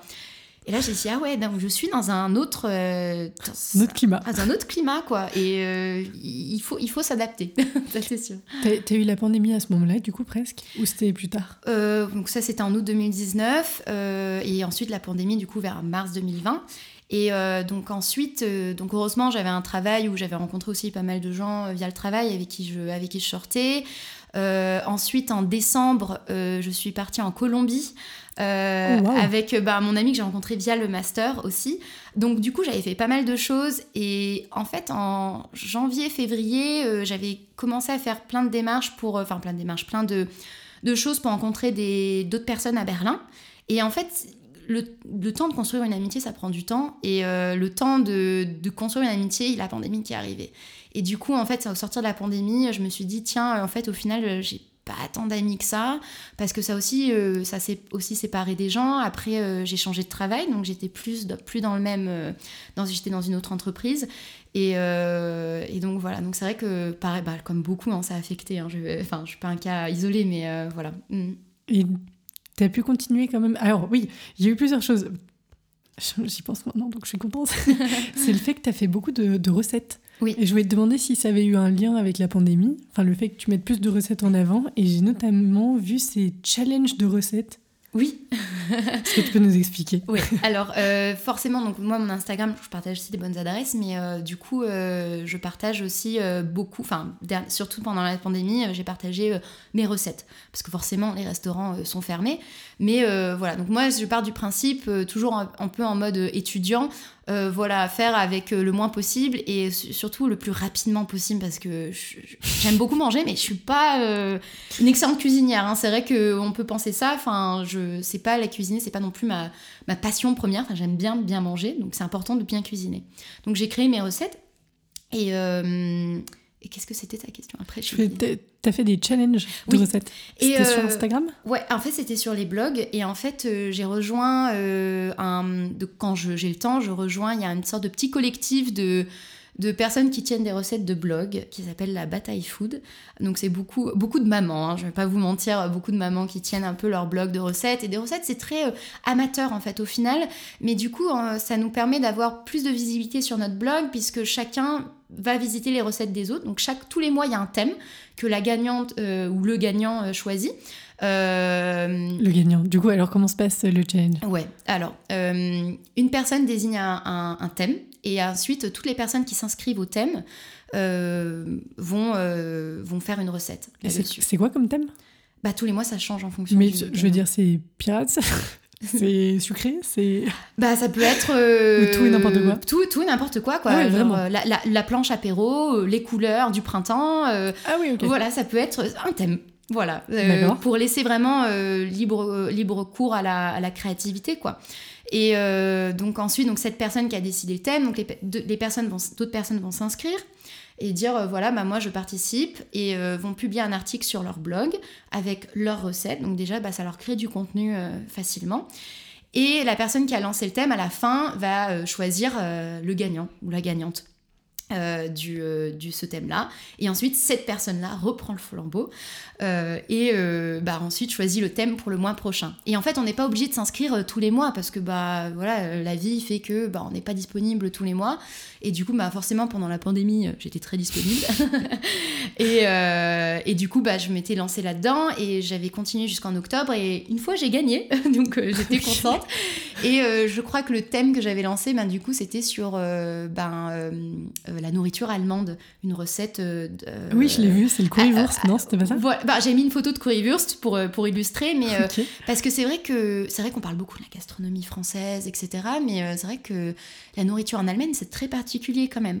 et je me suis dit, tiens, je suis comme c'est des Français, en plus, je me suis dit, je, suis, je serais curieuse de savoir ce que, ce que les Français qui vivent en France pensent de la gastronomie allemande et qu'est-ce qu'ils ont en tête en fait. Et euh, donc voilà, j'ai trouvé, c'est pour ça que j'ai lancé, que j'ai lancé ça quoi. Mm. Et, toi, qu'est-ce que tu penses de la gastronomie berlinoise? Parce que je trouve qu'il y a un vrai thème quand même, notamment le côté vegan, végétarien, mm. etc. Où il est développé d'une façon que pour l'instant, je n'ai pas vraiment vu autre part. Alors c'est vrai que Berlin, l'avantage c'est qu'il y a beaucoup de donc la gastronomie berlinoise. Donc c'est vrai qu'il y a la currywurst, euh, c'est pas euh, voilà pour moi j'ai envie de dire j'appelle pas ça de la gastronomie, c'est un incontournable, c'est un incontournable et euh, et il faut le manger au moins une fois quand on va à Berlin et ça je suis complètement d'accord. Mais c'est vrai qu'en fait Berlin ça va être plus être des tendances parce que c'est une capitale. Donc les capitales ça, ça amène les tendances hein, comme quand on va à Paris euh, quand ils ont ouvert les restaurants dans le noir. Bah maintenant toutes les capitales euh, s'en sont emparées. Euh... attends, attends je suis désolée il faut qu'on fasse une pause. T'as déjà fait un restaurant dans le noir? Oui. Et alors? Et je vais en refaire un aussi bientôt. Tu recommandes? ouais je recommande totalement. En fait ça comme on perd un sens euh, comme on perd un sens, bah, tous les autres sont vraiment euh, ben, euh, décuplés, c'est ça. et on est vraiment beaucoup plus alerte des goûts et des textures. J'avais jamais vraiment fait attention aux textures jusqu'à jusqu'à cette expérience-là. Ben, en fait, oui, je crois que j'avais du boulgour. Et, et c'est vrai que j'étais en Espagne d'ailleurs, j'avais fait ça à ce moment-là. Et les Espagnols, en fait, ne mangent pas de boulgour. Parce que personne n'avait reconnu le boulgour. Et quand on leur avait dit, bah, à la fin, bah, c'est du boulgour ce que vous avez mangé, personne n'avait vraiment compris ce que c'était, alors qu'en France, on en mangeait un peu plus, j'ai l'impression. Euh, et euh, donc euh, voilà, très, intéressant comme, comme concept, en, voilà, en date par exemple. et de là, tu vas en tester un à Berlin du coup? Ouais, je vais en tester un à Berlin bientôt. Tu feras une petite revue dessus Bien évidemment. Okay, du coup Anna. Il y aura pas de photos hein, par contre sur mon compte Instagram, mais. Obviously. Mais voilà, mais oui, oui, bien sûr. ok, donc tu disais que, pardon, que les villes avaient des grandes tendances. Voilà, et euh, Berlin, bah forcément, c'est le, le côté vegan et, euh, et ce que j'apprécie, c'est que c'est aussi. Euh, c'est vegan, mais même quand on n'est pas vegan ou végétalien ou qu'on n'est pas dans cet, esprit-là, bah, en fait, c'est accessible à, enfin, n'importe qui. Donc, c'est vrai que quand on va manger son, kebab, euh, son kebab berlinois, quoi, l'incontournable, euh, et ben, on sait que ça peut être très bon parce qu'il va avoir, euh, je sais pas, une super sauce cacahuète, avoir des, légumes genre hyper frais. là, ça me donne faim que d'en parler, mais voilà, je suis hyper passionnée de la, de la food, hein, mais voilà, pour moi c'est ça en plus la gastronomie, c'est plus l'expérience qu'on va faire à Berlin. voilà, c'est pas juste voilà manger ses escargots ou ses huîtres et son plat très raffiné. Non, c'est vraiment être voilà entouré voilà de, street food et de, produits et de combinaisons voilà d'ingrédients qui font que bah, on passe un très bon moment dans la gastronomie berlinoise. Est-ce que tu suis Top Chef? Bien évidemment. Parce que j'ai l'impression que c'est vraiment un truc de Français expatriés de suivre mais toutes les émissions en direct de Top Chef. Moi, j'ai commencé à suivre Top Chef en 2019. Donc euh, toutes les, les, avant tous les épisodes euh, les épisodes d'avant, j'ai pas vu. Euh, j'ai même converti mon copain à regarder alors qu'il est allemand, à regarder. J'ai dit maintenant c'est ça le mercredi, c'est Top Chef. Et, euh, et en fait, bah aussi, bah, pareil dans mon, travail aussi, en fait, c'est la food tech, donc euh, c'est euh, c'est une application pour les restaurants aussi également. Donc du coup, forcément, ça m'intéresse encore plus.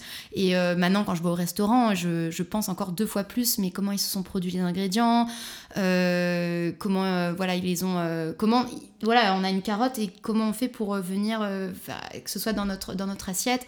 Et euh, je crois que la, une de mes grandes expériences de restaurant, c'est quand je suis allée, j'ai mangé dans un restaurant 3 étoiles.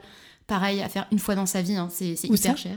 Euh, en France, euh, restaurant Glenviel, donc il est maintenant, il est jury de Top Chef pour cette année. Donc voilà, c'est un très très bon restaurant, je recommande. Pas en date, c'est beaucoup trop cher, mais mais voilà, donc ça, ouais, pareil, très très bonne expérience de restauration. Ça marche. Comment t'en es arrivé à TikTok?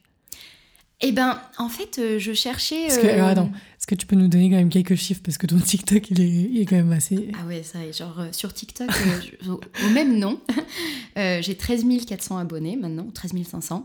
En fait, j'ai téléchargé TikTok pendant la pandémie dans le cadre de mon travail. Donc c'était vraiment purement professionnel. Pour de vrai? Vraiment. Alors vraiment, là, je, je, vraiment, je rigole pas parce que qu'est-ce qui s'est passé en pandémie? On bossait dans les réseaux sociaux, dans, dans le milieu de la fitness tout le monde s'est mis à aller sur Instagram pour faire des lives sportifs, pour aller faire du sport. Donc euh, moi j'avais énormément de boulot. Et en, top, et en plus de ça, euh, mon supérieur à l'époque avait dit bah en fait il faut aussi qu'on se développe sur euh, d'autres réseaux sociaux, dont TikTok, parce que ça grossit énormément. Et en plus pendant la pandémie, il y a beaucoup de cette tranche d'âge, bah, de ma tranche d'âge en fait des 25-30 ans qui s'y sont inscrits. Euh, donc du coup, je l'avais téléchargé pour essayer déjà de comprendre comment ça marche. Parce que je pense que la première fois qu'on installe TikTok, on est là, mais comment ça marche? Il y a des boutons partout, etc. Donc vraiment, au début, comme je l'avais dit, c'est vraiment un laboratoire. Et j'avais euh, posté des vidéos, mais que ce soit des, challenges, des vidéos un peu de tout, quoi, de, de pour juste essayer de, comprendre comment ça marche et comment je peux faire euh, une, vidéo sur TikTok. Et l'avantage de TikTok, c'est qu'en fait, il va te proposer du contenu euh, qui te plaît. C'est pour ça que tu restes sur TikTok. C'est-à-dire que moi, toutes les danses, machin, ça m'intéresse pas, je zappe.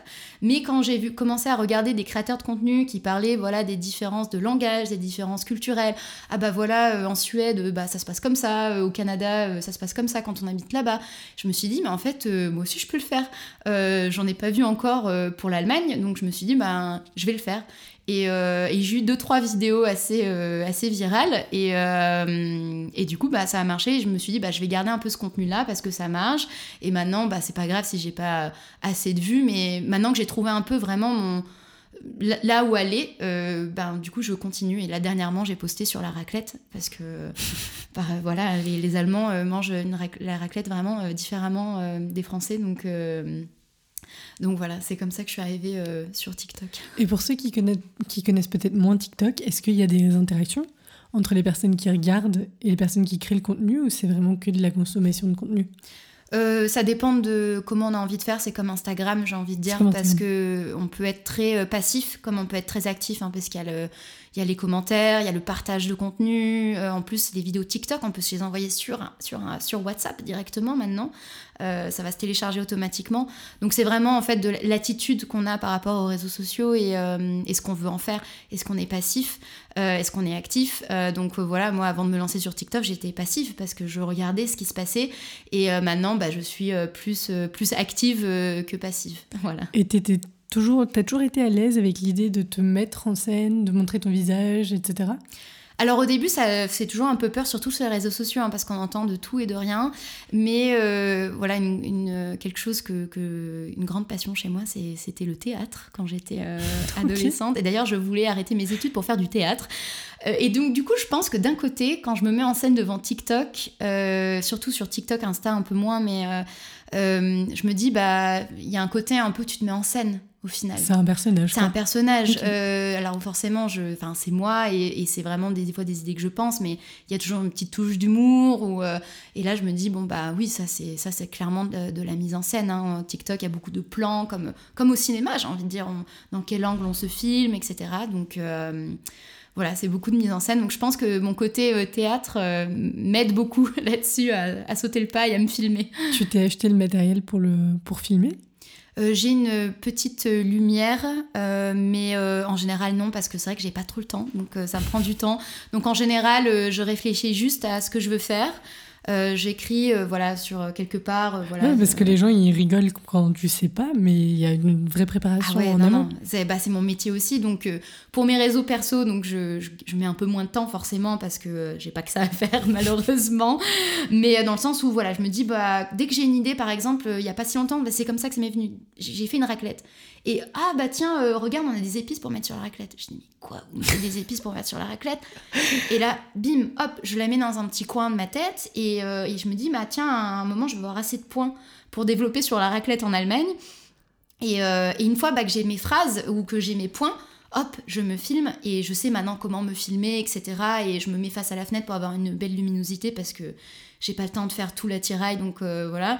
Euh, et hop, c'est fait. C'est pour ça aussi que je pense que mon TikTok et mon Instagram sont aussi très authentiques parce que voilà, j'essaie d'avoir des, photos qui me plaisent euh, et des vidéos qui me plaisent, mais d'un côté, voilà, c'est fait avec les moyens du bord et avec un minimum, voilà, d'attirail en fait, on va dire. Donc, je pense que voilà, a des gens qui veulent voir un Instagram authentique, je pense que là, pour le coup, le mien, j'essaie d'être le plus authentique possible. Ok, donc ça, c'est pour en tout mm. cas les, les, vidéos sur les différences culturelles, comme tu nous as dit, mm-hmm. et pour les restaurants. Mm-hmm. comment ça se passe là? Tu t'organises? Est-ce que avant d'y aller, tu te dis je vais aller là pour le présenter éventuellement ou est-ce que ça te vient en te disant euh, ah ça m'a plu je présente est-ce que tu, vois ce que je veux dire Oui, oui, parfaitement. Euh, alors, ben, premièrement, ce qui m'anime, euh, ben, en fait, c'est le resto en lui-même. avant de présenter sur Insta, j'ai envie, en fait, j'ai envie de découvrir d'autres restos, d'autres adresses, etc. Donc, je fais mes recherches voilà, sur Google, sur Insta, sur Mapster, voilà, sur plein de choses.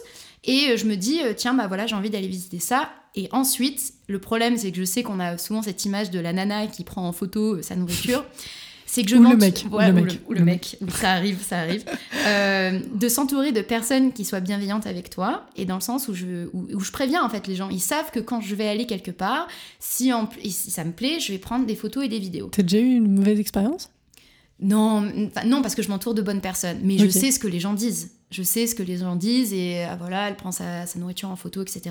Mais ça m'est arrivé avec d'autres personnes qui fassent ça. Mais la différence, c'est que moi, je, je mets un point d'honneur de me dire bon, je fais euh, mon petit tour du restaurant avec euh, euh, mon téléphone. Quand j'ai mon plat, je prends ma vidéo, ma photo de mes collègues s'ils en ont et qu'on a le temps. et, terminé. Et ensuite, je ne touche pas à mon téléphone. jusqu'à ce soir pour faire la vidéo et je profite de mon plat parce que c'est ça aussi enfin je fais pas ça juste pour nourrir mon compte Instagram enfin c'est aussi quelque chose qui qui m'anime personnellement et, et oui j'ai par contre j'étais avec des personnes qui n'ont que Dieu pour euh, leur story Instagram à ce moment-là, à ce moment précis. Et moi, je partage des fois bah, quelques heures après, voire le lendemain. Euh, en fait, je crois que c'est ça qui me fascine parce que c'est un peu comme Top Chef, tu vois. C'est avoir réussi à mettre comme la nourriture qui est du goût et de l'odorat sur des écrans. Ouais. Mm. Et puis de garder ce côté, on présente des restaurants, mais on se souvient que c'est quand même un, moment qu'on passe à plusieurs. Voilà, c'est ça. Mm. Et je trouve que le, mail quand on trouve le bon équilibre, ça fait une formule qui marche vachement bien du coup. Parce que je pense que quand on est vraiment passionné aussi de, de, nourriture, c'est très bien de prendre ses photos et de ses vidéos parce que moi ça fait partie du souvenir, mais c'est aussi euh, voilà euh, l'expérience. Euh, on a tous eu, je crois qu'on a tous eu un bon souvenir en, groupe, voilà, d'être au resto et de passer des, des bons moments, d'avoir des bons souvenirs. Et aussi par exemple quand il fait trop noir et que la luminosité est pas bonne, bah, je ne prends même pas de photos. Enfin, je le prends parce que les autres le prennent maintenant. C'est maintenant c'est comme ça. Hein. Il y a des gens ils prennent automatiquement en photo, mais voilà, enfin je je vais pas aller trop faire trop en détail parce que c'est vraiment moi, le, pourquoi je suis au restaurant, c'est vraiment bah, pour passer un bon moment et bien manger en fait. Et si j'arrive à faire du beau contenu pour Insta, tant mieux. Si j'y arrive pas, ben tant pis. Euh, j'en parlerai d'une autre manière sur mon compte Instagram si ça m'a vraiment plu. Mais euh, mais voilà, le contenu, euh, j'ai envie de dire, premièrement, c'est savourer le moment présent. Voilà, c'est vraiment ça, savourer le moment présent. Et ensuite, les réseaux sociaux. Et franchement, j'ai hâte que tu organises quelque chose parce que je vais absolument aller au restaurant avec toi. ça a l'air trop cool. ça marche. Écoute, il y a vraiment un petit point que j'avais envie d'aborder, c'était mhm. la, question du féminisme. Mhm. Parce que dans, tu disais que Berlin avait changé ta vision dessus. Mhm. Pour quelqu'un qui est arrivé de un mois toute seule en Indonésie, je trouve ça assez rigolo. Mais dans quelle mesure, du coup, en quoi ça t'a impacté? Alors, euh, c'est vrai que je dis beaucoup féminisme, mais c'est beaucoup euh, le pan du féminisme, parce qu'il y en a pas mal. Hein. Euh, et encore, je ne suis pas la plus aguerrie des féministes, hein, mais c'est vraiment l'image de, son corps. Et forcément, ben, comme j'aime beaucoup la nourriture, ben, forcément mon corps, il, subit parfois aussi cette nourriture-là. Donc, c'est-à-dire que j'ai des fluctuations de poids euh, qui font que bah, j'ai fait mon premier régime à, 17 ans, euh, parce que je me sentais pas à l'aise dans mon corps. Et, euh, et, ensuite, bon, c'était le seul régime que j'ai fait de ma vie, donc ça va. mais tout ça, c'est un chemin aussi pour accepter son corps. Et arrivé à Berlin, ou euh, aussi bah, les réseaux sociaux où, on voit des femmes par exemple qui s'épilent pas euh, qui s'habillent mais genre tellement bien et elles sont rondes. Et je me dis mais c'est génial. Et en fait euh, elles s'en foutent du monde tu vois et, elles vivent leur vie. Et je me dis mais moi je peux faire pareil en fait au final. Et, et avec la pandémie bah, forcément j'ai pris du poids. Et en plus je travaille dans une entreprise fitness donc c'est vrai qu'il a, y a vraiment deux antipodes, voilà, euh, voilà, où on a le corps parfait et moi qui suis, euh, ben voilà, qui ai pris euh, mes, kilos pendant, pendant la, pandémie, comme beaucoup de personnes. Je me suis dit, mais en fait, c'est le corps aussi, il varie, il fluctue, et je me dis, mais je, pense que je peux aussi le partager. Ça, ça c'était plus compliqué aussi de mettre en avant parce que bah, si mon corps, c'est, c'est de la peau aussi que je montre et, euh, et mon, compte Instagram, il est, enfin, il est ouvert. Donc, c'est-à-dire que mes supérieurs peuvent voir mon compte Instagram aussi. Donc, il faut aussi que je fasse aussi attention à ça. Mais euh, c'était quelque chose qui était important pour moi pour dire aux autres, bah, c'est pas grave si on fait pas de sport en fait parce que on est en 2020 et je crois qu'on a d'autres soucis en fait que d'aller faire son sport. Et, et, et, et c'est très controversé parce que c'est vrai que voilà, on a l'image de soi et d'acceptation de soi, le body positive, etc. Et, euh, et je pense que ça m'a voilà, beaucoup appris euh, là-dessus. On va dire, voilà, c'est ce féminisme. En fait, tu t'habilles comme tu veux, tu fais ce que tu veux. Si tu as envie de mettre euh, ces chaussures-là, bah, tu mets tes, chaussures-là. Si tu as envie de, de, mixer ces couleurs-là, tu t'habilles comme tu veux.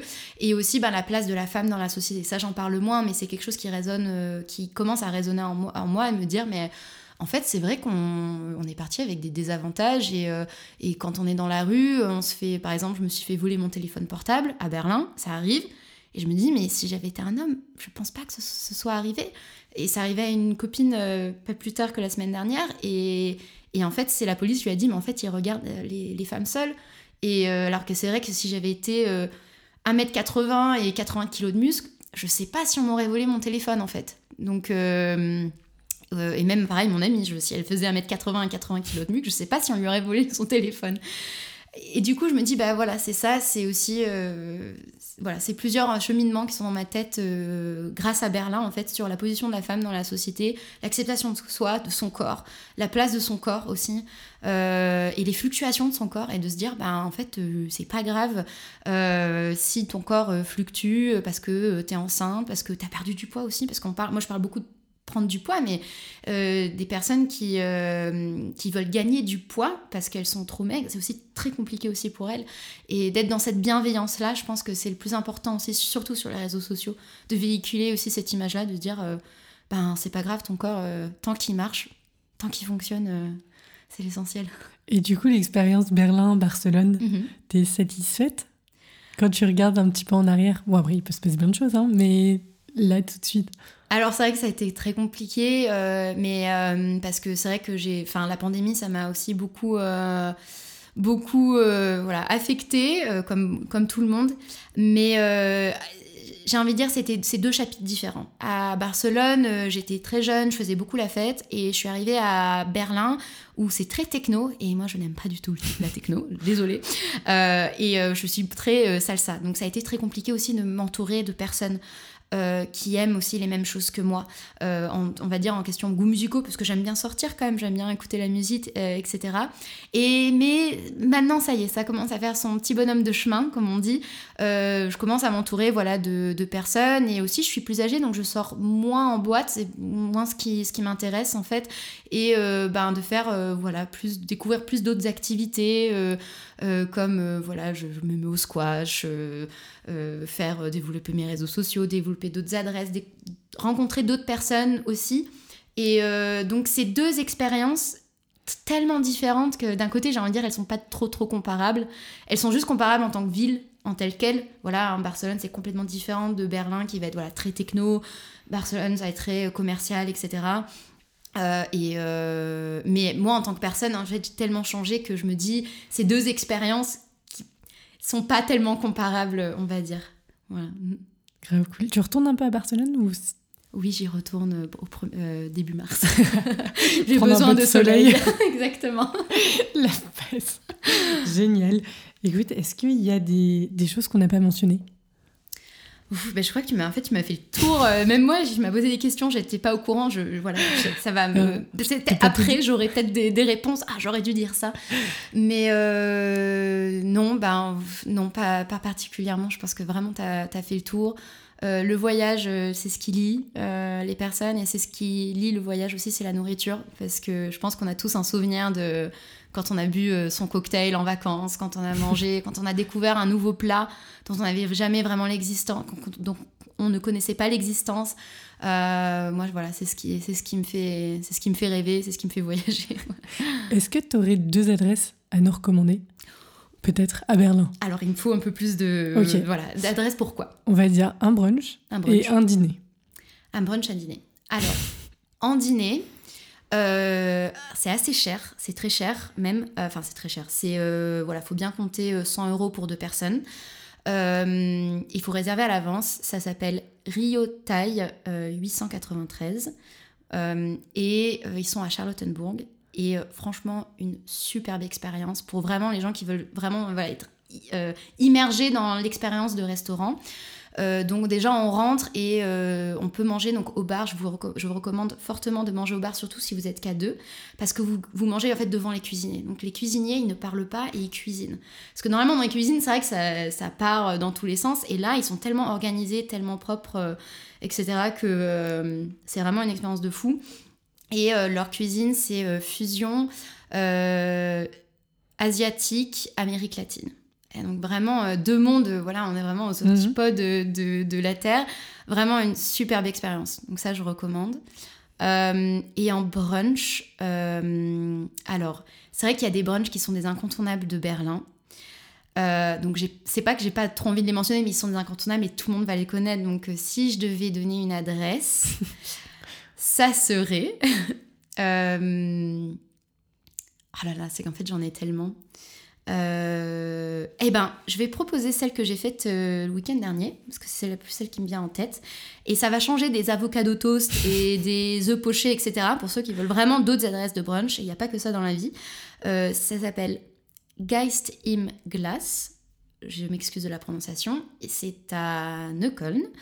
et ils ont un peu ce brunch, un peu en mode Tex-Mex, très, voilà, américain. Donc c'est-à-dire que euh, voilà, vous avez, vous allez avoir des gaufres, des pancakes, mais à l'américaine quoi. Hein, donc, euh, fluffy. Voilà, fluffy, qui vont euh, bien feeling là, qui vont remplir, remplir l'estomac et beaucoup voilà de, très inspiré aussi de l'Amérique latine et moi aussi une nourriture qui me, qui me plaît énormément aussi. Euh, et il propose aussi ce que, ce que j'adore, il propose en fait une planche qui te permet de découvrir un peu tout. moi je trouve ça c'est parfait parce que je suis là, ah mais j'ai envie de prendre les huevos rancheros et en même temps j'ai envie de prendre les pancakes et la, et la gaufre. Et là bah hop, il y a tout en même temps et, euh, et du coup je préviens, il n'y a pas du tout de cappuccino parce que moi j'ai demandé en tant que brunch euh, addict, je veux un cappuccino.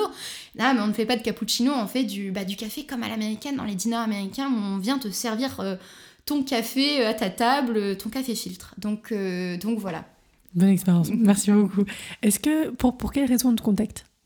Euh, vous pouvez me contacter par, directement par Instagram parce que je suis régulièrement. Il y a aussi mon adresse mail qui est liée à mon Instagram.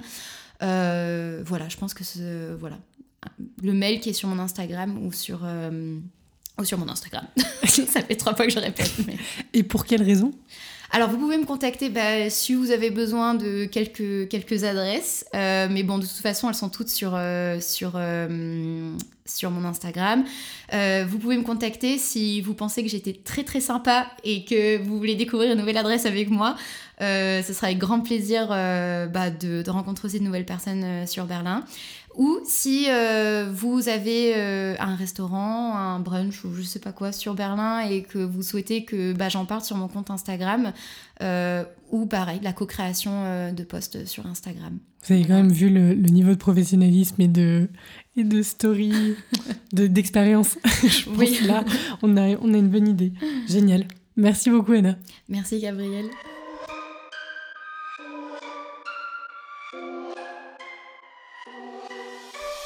Bravo, vous avez écouté cet épisode jusqu'au bout. J'espère que ça vous a plu. Merci pour votre temps et votre curiosité. Vous retrouverez tous les détails liés à l'enregistrement sur le site internet du podcast berlindetoi.com. Souscrivez à la newsletter pour recevoir de temps en temps des actualités du podcast et d'autres réjouissances. Abonnez-vous au compte Instagram du podcast Berlin de Toi et je me tiens à votre disposition si vous souhaitez participer au podcast ou vous faire accompagner. Excellente continuation, à très bientôt.